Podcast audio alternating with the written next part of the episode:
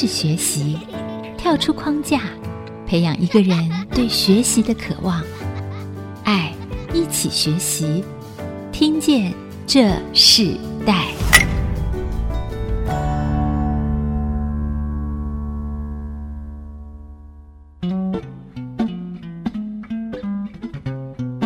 欢迎收听《听见这时代》，我是主持人郭兰玉。《听见这时代》节目里头，我们今天跟大家分享的时代学习关键字，我们谈到的是信心与看见一个品牌的发生哦。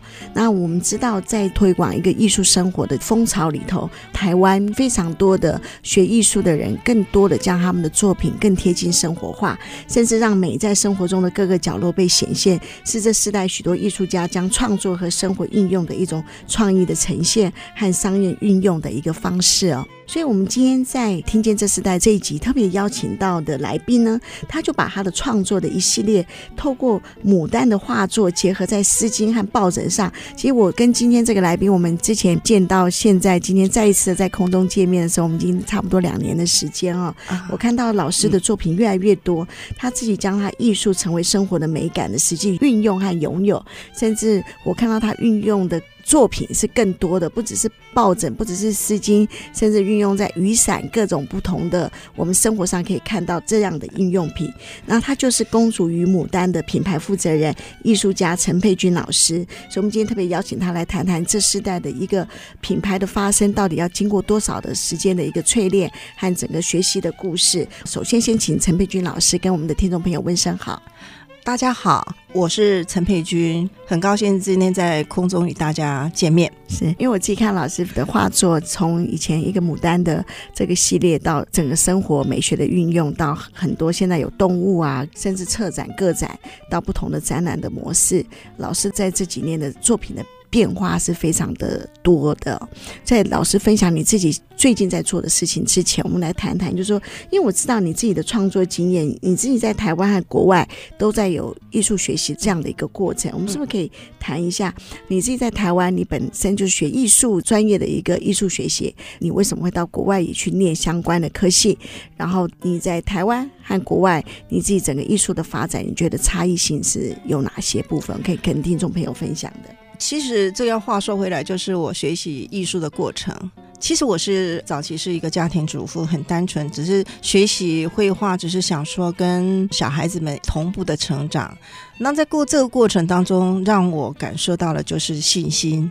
然后我每次有作品完成的时候，我就会想，我就会 mail 给我的国外朋友，他们就会告诉你：哇，你好棒哦，你好厉害哦。那这时候呢，我越来越有兴趣跟信心了。为什么没有先在台湾学习的原因是说，我一直在考量到自己的发展性，因为我的风格还有就是我的想法都比较贴近于国外，所以那在那个时候，二零一一年的时候，我就先申请美国旧金山艺术大学，结果我没有想到，呃，我申请过了。那所以呢，我就放下一切，就到美国去先念这个艺术学院这样子。那在国外跟国内有最大不一样的地方是说，我们在国内呢，我们还是很强调的是在于技术上面的养成。那在国外的话，除了技术的养成以外呢，它还是会在着重在于，就是说你的想法，还有你潜意识所呈现的东西。他们会讲究的，或者是说重视的，就是这你个人的风格跟你个人的养成，这个是他们跟台湾比较不一样的地方。同时，他们的风格更加的自由度。台湾还是会有一点点小小的一个拘束你的想法，因为它是还有一种师承观念。对，其实那时候你是在东海大学念嘛，对不对？哎，对，我后来我就回到台湾啊，就沉寂了一段时间，我觉得还是不足，所以我这时候又回到东海去念研究所。你在自己做这个品牌之前，你从小到大，你最大的梦想就是从事艺术方面的创作啊，和相关性的工作嘛？哦，没有嘞，这个是误打误撞哎。当初很单纯性的，只是想要带孩子们到了那个老师那边去做学习，结果没有想到在那个过程当中呢，有朋友邀请我一起去学习。那在这个样子让我感受到的就是，哇，好棒哦，有人这样看重你，然后邀请你来参加这一个活动，我就很开心，然后就加入他们的阵容。我记得你不是从小这样学，你是结了婚、哦、有了孩子，才开始真正学习创作艺术，对不对？对，没错，没错，这是非常特别的一个经验呢。啊、嗯，所以你在这个过程中里头，那时候启动你这样做，除了孩子之外，或是别人邀请之外，你那时候对自己的信心是什么样的一个？你怎么这么能够确认自己可以做这件事呢？我那时候没有确认呢、我那时候是非常没有自信心啊，因为我我也不知道呃要画什么或怎么样，只是很很单纯性的就是。老师跟你讲怎么样，就是临摹开始，然后到后面呢，就是觉得还是很多的不足，然后就会刚好那时候啊、网络正在流行，我就学习如何在网络上搜寻资料，跟国外的朋友做沟通。那他们会他们会很好意的就会传一些东西给我看，然后这在这里头我受到了启发，开始探讨自己，然后开始学习，问自己说到底怎么回事。然后开始对很多的事情就很大的一个质疑声音出来，对，慢慢慢慢的就透过学习艺术，然后让慢慢慢慢的让自己平稳，让自己安静，让让自己成长。呀，所以你你自己在结婚在带孩子之前，原来你觉得自己最擅长做的是什么？啊，最擅长啊，当然是煮饭啦。就是一个家庭主妇，当然，当然。当时你开始走上艺术这条路的时候，你那时候的年纪大概多大？三十几岁，三十几岁。对，我我首先我要分享的是说，其实我是一个非常没有自信心的人，因为我在家庭的关系，生长在一个男尊女卑的家庭，所以我我们女性是没有地位的，永远都是要依附着父母的教导，还有就是依附在丈夫身上，所以你没有自信心的。那慢慢的就是自己很质疑自己，怀疑自己，然后同时也很痛苦，然后就是透过呃学习，然后一开始是学习英文，一开始我在国中、在高中念书的英文都是不及格边缘，刚好一个机缘里头呢，我就去 YMCA 学英文，那在这英文学习英文过程当中，受到很多外国的朋友的鼓励，所以我才开始在这里头。慢慢慢慢的去找自己的自信心。你原本带着孩子去学艺术，可是你自己走上艺术这条路，那后后来孩子有进入艺术这条领域没有？我们家的孩子都没有，反而是你自己受到启发。是没错。那在这个过程中，然后你不但进入这个艺术的这个领域，你甚至进入到国外去念这个艺术的课程。是，你当时是怎么来的勇气和信心，让你激发你去做这件事？这个哈，就要话说回来，就是我我认识了一个中国文化大学的一个教授，叫杨世雄教授。当时他就非常鼓励我，就是说把自己的想法啊，透过艺术去呈现出来，然后让自己有一个空间成长。所以我是受到老师的鼓励，所以我才踏入这个艺术殿堂。否则当时我还是跨一个脚在里头，一个脚在外面，我还是很矛盾。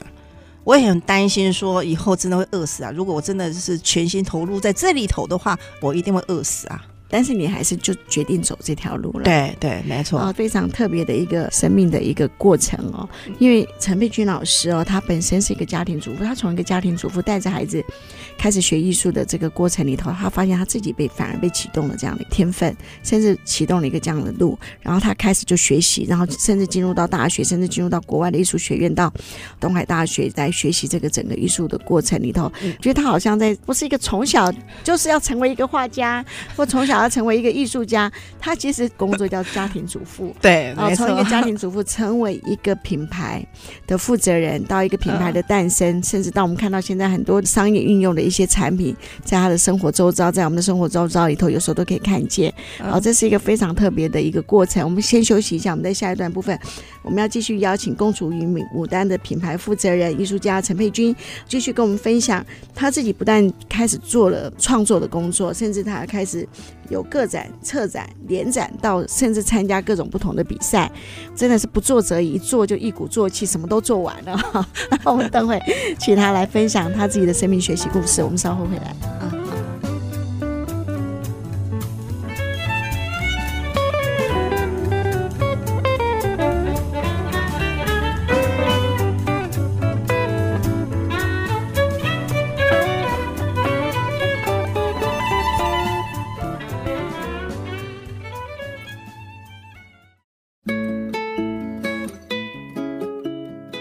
欢迎回到《听见这时代》，我是主持人郭兰玉。今天在《听见这时代》节目里头，跟大家分享的时代学习关键词，谈到是信心与看见一个品牌的发生哦。那我们今天跟我们一起对谈的来宾是公主与牡丹的品牌负责人、艺术家陈佩君老师。刚刚听到老师他自己分享他的故事，非常特别。他原本是三个孩子的母亲，然后也是一个家庭主妇，在一个传统的这种家庭里头，但是他因为带着孩子去学习这个艺术相关的课程的时候，没想到他自己的生命被启发。那我想说，在这一段，我们要请老师跟我们分享。你你不是从小就开始就是这样做，可是你你是到你有很多不同的身份的时候，你开始走上艺术之路嘛？这这个过程，你觉得最大的挑战是什么？呃，最大的挑战当然就是来自于就是家人的不认同、自我的否定，最后面就是会产生一个经济上的压力。呃，有很多的是负面的声音会进来，然后就是挑战你要不要继续下去。我也蛮幸运的，就是说在这个过程当中，当我每次要放弃的时候，或者是说想要转念转头的时候，结束的时候，就会有贵人过来帮我，或者是说给我鼓励，然后我慢慢的就一关一关一关的突破过去，这样子。在这个最特别的一件事情是。我二零一六的时候，我受邀到泰国去展览。那在这展览之前呢，其实我是拒绝的。为什么嘞？因为我没有经费，我没有钱去买机票。可是就在那一刹那呢，IMC 的一个苏文和社长呢，他就说：“佩君，我给你收藏这一张画。”就因为他这个收藏，我终于有钱买机票到泰国去参加展览。那因为这样的一个展览，让我开始又跨入到。每个国度不一样的地方去走展览，对，所以其实就是有人看到你的创作了，是，然后把你的画，然后作为收藏，是，然后让你有个机会去可以到国外去。这个过程其实跟很多的艺术家是相同的，可是你的起步真的是太晚了啊！对啊，对啊，没错啊，所以特别辛苦。就像你说的，你一开始可能没有人能够欣赏你的作品啊，嗯，到开始他们认定了你的创作，到你开始个展、联展、参展等等这样子的一个过程的时候，你到底是经历了多少的时间？然后你慢慢怎么去开展出你自己个人的艺术风格和画作的一个定位呢？哇，很漫长哎。如果说从开始学习到我真正的跨入艺术领域里头去，这已经将近二十几年了。然后到后面现在的话，已经接近可能快三十年。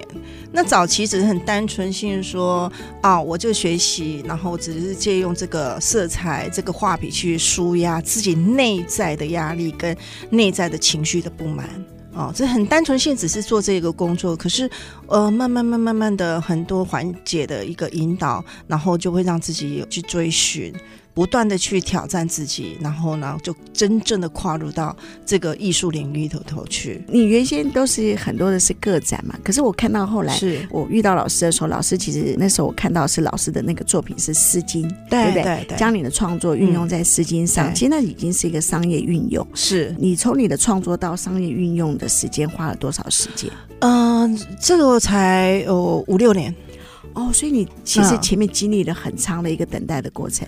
嗯、呃，就是前面经常就是学习嘛，还有就是不断的去挑战自己，因为在这学习的过程当中，你从一个门外汉要到跳到这种领域里头去，其实有很多要学习的。哦，啊，我又不懂，那我就不断的就是花时间花金钱去学习。然后慢慢慢慢慢的才理解到说，哦，原来是这回事。那就觉得想说，如果我要继续在持续到这个艺术领域里头去，我必须要有一个能够养活我自己的一个工具。所以我才想说，把艺术跟商品做一个结合。那这个概念也是来自于普普艺术 Andy Warhol 的影响，所以我才觉得，哎，这是可行的。否则的话，其实要跨入进去的时候也也蛮矛盾的。就是说，很多人的想法是说，艺术是艺术，商业是商业。你太过商业的时候，你就没有艺术价值。我我当时也非常非常矛盾。可是后来呢，就是呃，学习艺术史之后呢，才发现说，其实这不冲突的。然后再慢慢慢慢的去说服自己，开始学习设计，也开始学习怎么跟厂商、怎么找厂商协助，把自己的作品给呈现出来。那你怎么去在每个阶段里头去设立你的目标呢？这么长的一个时间，一开始的时候我很单纯的就是说，先个展，没有知名度，那你也从来没有展览过，人家也不认识你。然后人家也没办法知道你的优点是什么，哈，或是想进而啊收藏，就所以呢，就一开始的时候我就找地方展览，刚好我也蛮 lucky 的，就是在我们台中非常有名的兴业五统。罗有竹董事长啊，刚好跟我一同是同学，然后他给我这个机会，让我能够在他们的餐厅里头展。那因为这样的一个展，开始让很多人看到我。我我想跟大家分享的一件事，也是说，在这个展最特别的地方是说，呃，我有一个最初的这个收藏家，然后他特地从台北下来看我的展，然后看我的画。然后看我的画以后，他听我在叙述我这个画作的创作过程的时候，他哭了。那他哭了以后呢，我我就问他说为什么？他说在这张画里头，他看到他自己，他很渴望就是说拥有这样子的一个作品跟他陪伴着他度过难关。那他又告诉我说他没有经费啊，后来就跟我商量说是不是可以分期付款。啊、嗯，我就蛮感动的，是说我自己的作品能够鼓舞他啊，能够让他看到阳光的一面，也能够看到新生活的一面，这是我最大的收获。在这个画作打动了这个人，那时候你的心情是什么？其实我人生的个展哦，是真的是血泪交加。那在那时候是我要跨入这一个领域里头，然后我家里又出了很大的状况，然后各方面的压力都呃压过来啊，我又没有办法去肯定自己是不是该走这一条路，所以在这个过程当中，几乎啦，几乎在介绍自己的作品的时候都是很哀伤的。虽然说大家看到我的作品好像都很阳光或者色彩很亮丽的那一面，可是实际上那是只是我隐藏的一个部分。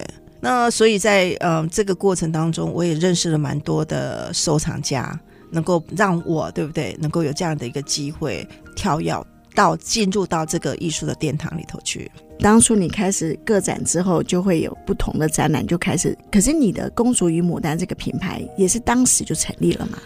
当时同步进行，可是没有花很多时间，只是当时都还在 try。因为第一个我不会设计。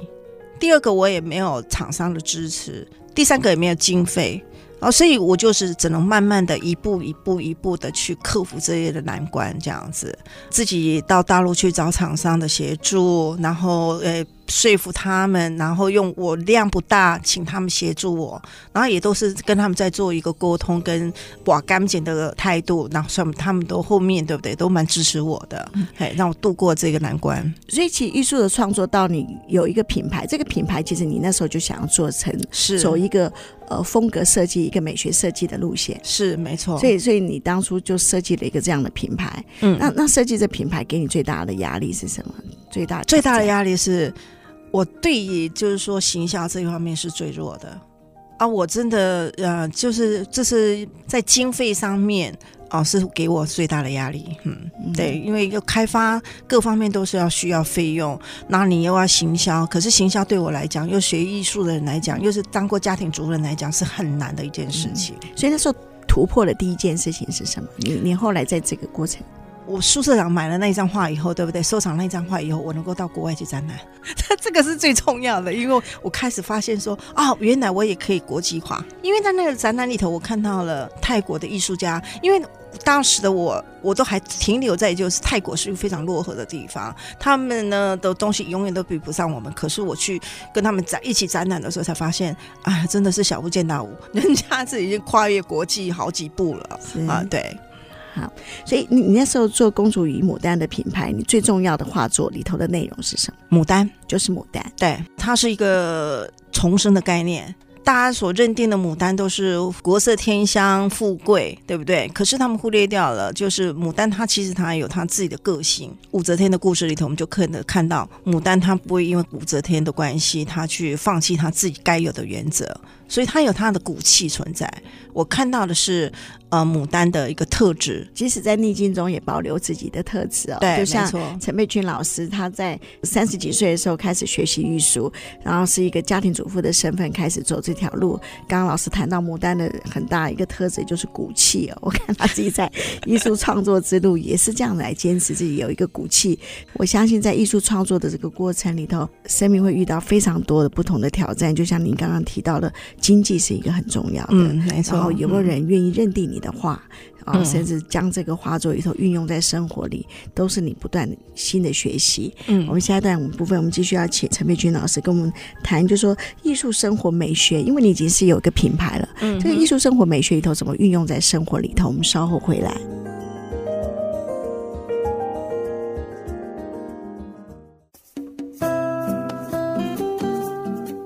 欢迎回到《听见这时代》，我是主持人郭来玉。今天在《听见这时代》节目里头，我们邀请到来宾是一个品牌的负责人——公主与牡丹艺术家陈佩君老师来到我们节目。她从一个家庭主妇走向了一个艺术之路啊，其实这是不容易的。其实这二十几年来。不容易。那你你在自己回想这个过程里头的时候，嗯嗯、你觉得走一条艺术之路，像你这样子的年纪，甚至到这样子一个领域里头，你要怎么去描述这段过程呢？哇，要回想起来哦，有时候我觉得会捏一把冷汗哎。如果时间再从头来过，我会不会选择这么创一个品牌？我可能会三思而后行。为什么呢？因为要考量的地方太多太多太多了，你有没有能力去做到这些，都要去思考。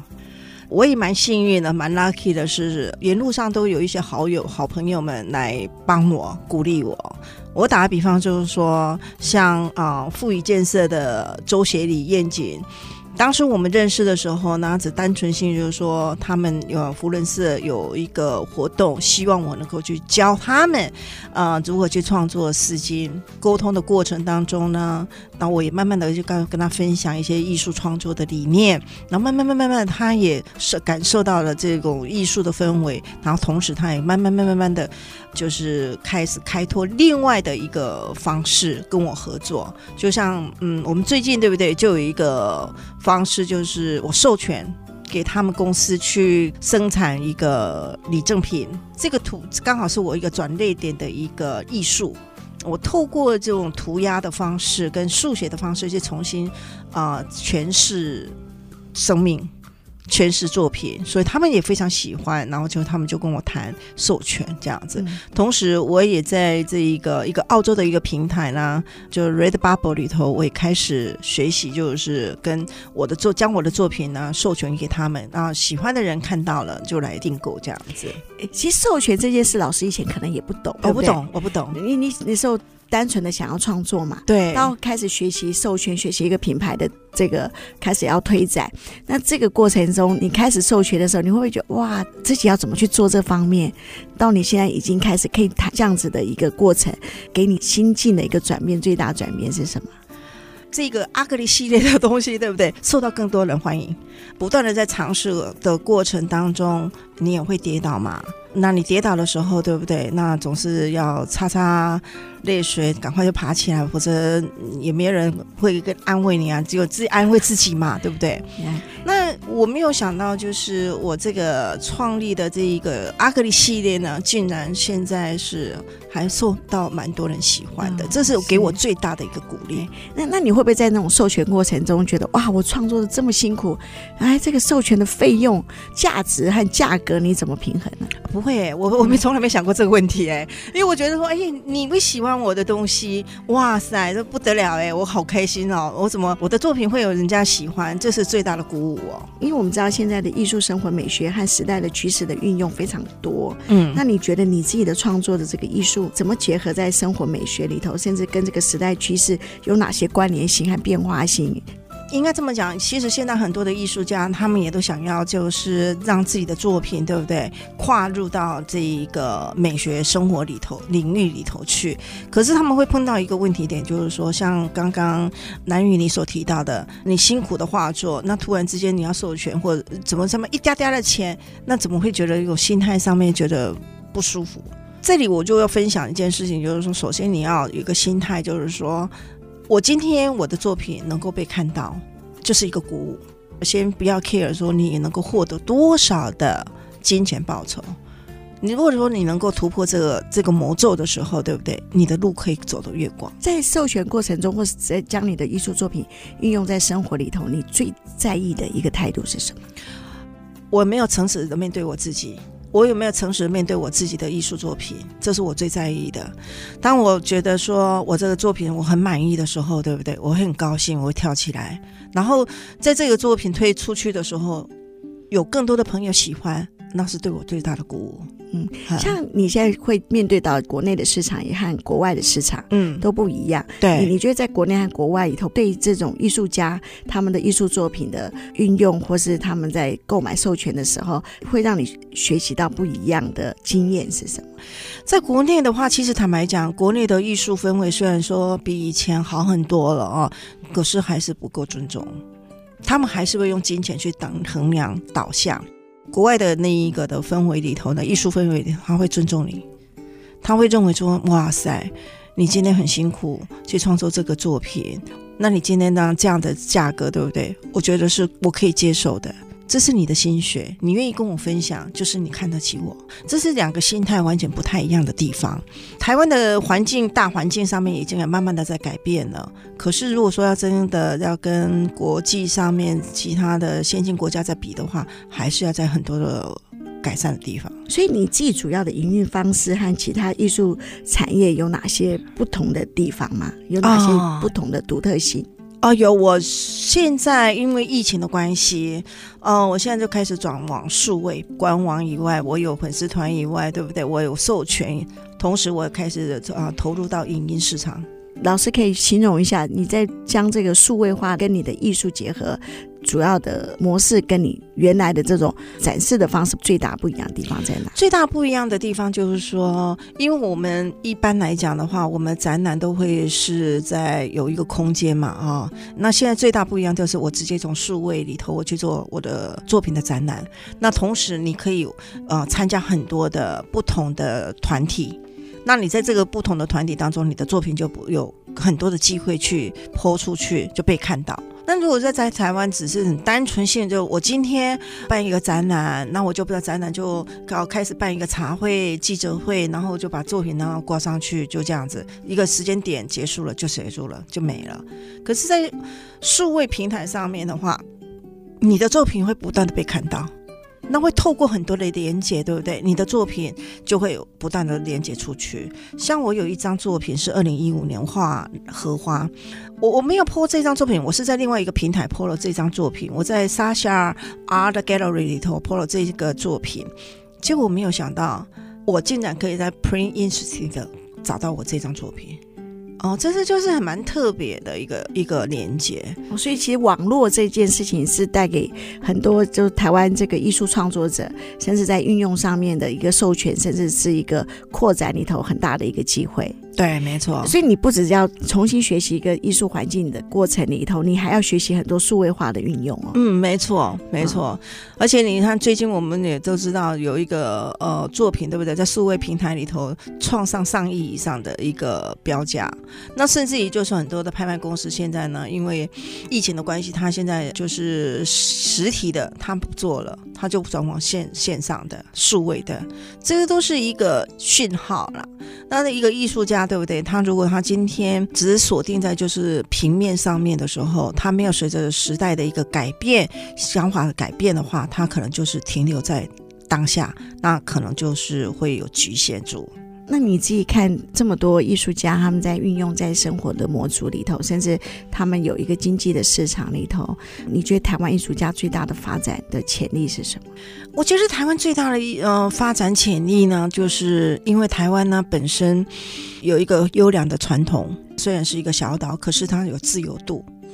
那我们学台湾的呃艺术家也都是很愿意去学习的。如果他们这个时候能够再结合上数位的一个平台的模式。啊、呃，可能会有更大的空间。嗯，所以其实数位化仍然是在艺术这个领域里头很重要的一个新的工具和平台。嗯，我们先休息一下，我们在下一段部分，我们继续要邀请公主与牡丹品牌的负责人、艺术家陈佩君老师来跟我们继续分享。其实我自己看到他在这个二十几年的创作过程中里头，他不但找到自己的一个创作的定位，甚至也开始在运用各种的生活的运用和商业的运用里头越来越熟悉，甚至新工具、新平台的运用。已经在他的生活里头，就是一个很自然的方式哦。那我们在下一段部分，就要请老师跟我们谈谈，那真正你做这个创作之路，给带给你最大的人生价值是什么？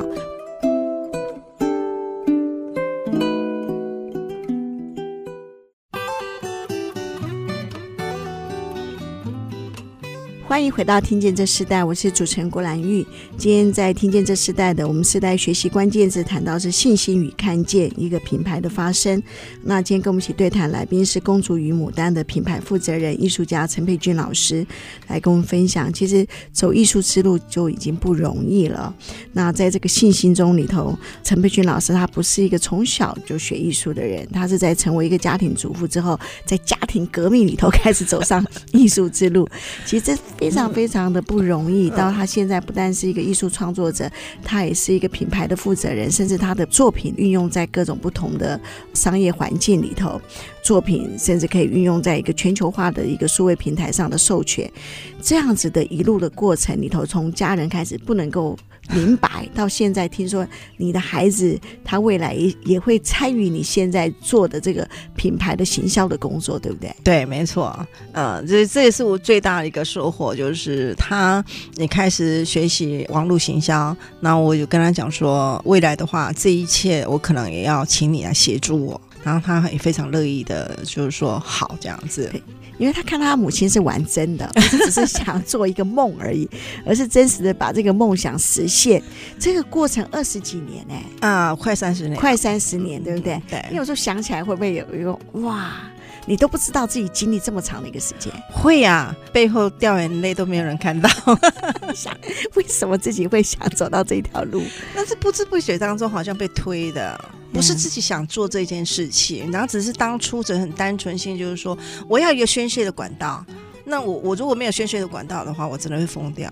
因为家庭的因素，还有就是婆媳的问题，从小就是被否定的一个成长的过程，自己也产生了一个自我否定。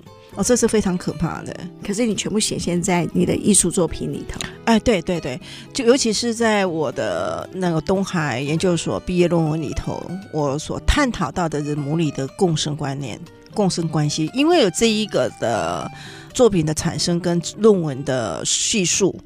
我终于释怀了，我终于走出来那个阴霾了。那当你从艺术创作里头又面对到商业市场，又不一样的挑战。啊，当然了，然后商业挑战里头常常就会挑战的，就是可能看到的不只是价值，还看到的是价格。对，所以在这种两难难以两衡，甚至有时候会被这种商业市场里头的经济语言啊来挑战你的艺术的独特性的时候，自己怎么去克服这个过程？当人家跟你问说啊，你怎么这么价格这么贵啊？怎么叭叭叭讲讲了一大串了以后，对不对？那我就说哦哦哦，好，谢谢你的鼓励，谢谢你的支持。哦哦，好。可是我不卖你，我就否定，我就不卖你啊！我是一个呈现我自己内在的美学的观念，我只不过想要就是说把它呈现在日常生活用品，让装饰除了装饰以外，同时它可以让我们的生活当中有很多的美的观赏机会。这样子你否定它，你又觉得它太贵。那就不要啊！哦，所以我后面其实我后面也拒绝很多人啊，我慢慢也学会了拒绝啦。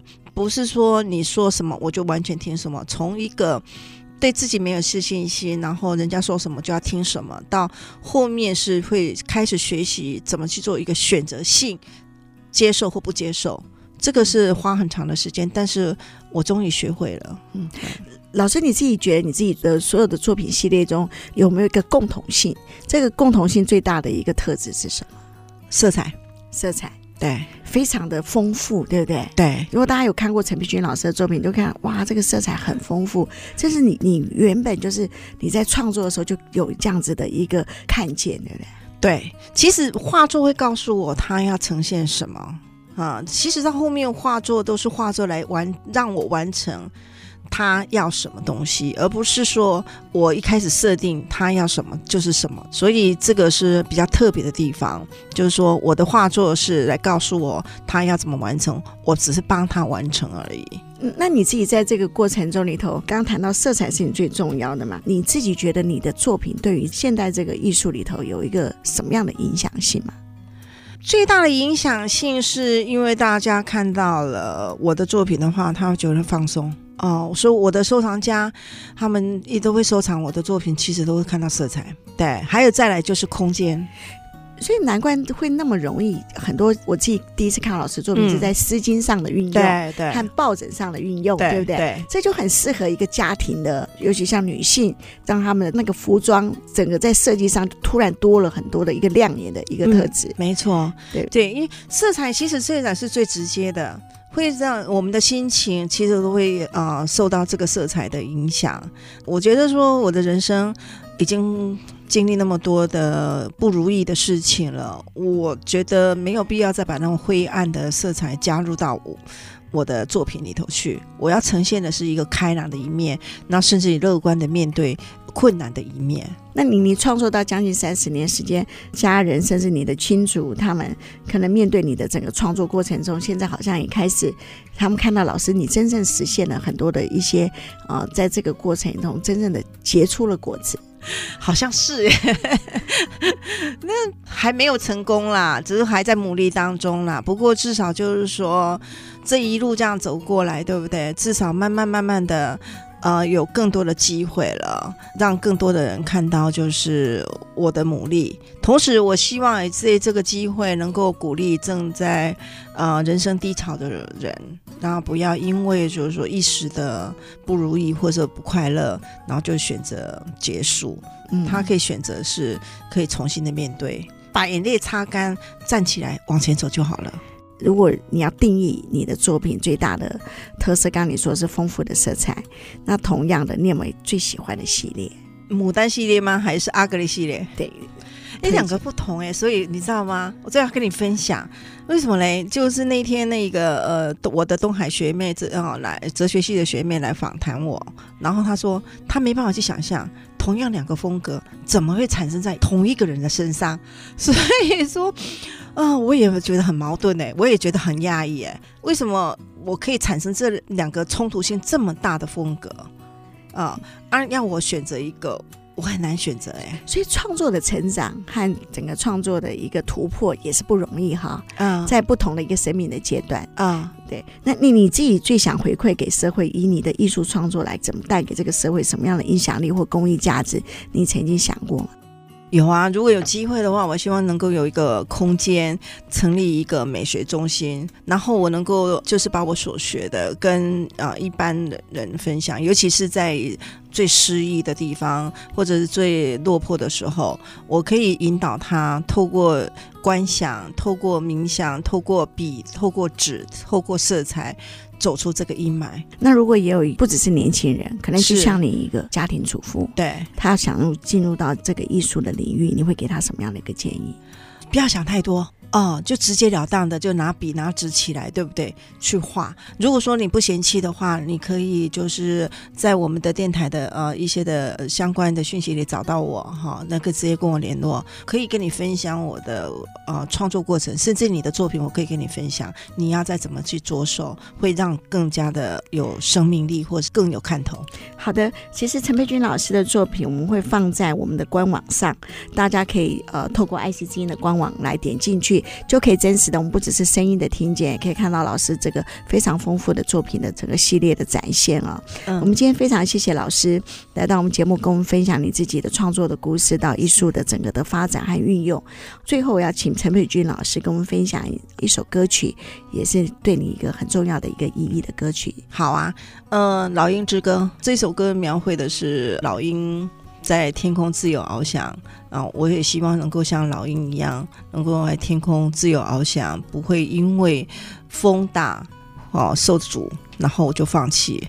我能够学习，获得自己，重新的审视自己，这是我最想要的。好，我们就在这个老鹰之歌跟听众朋友说声再见。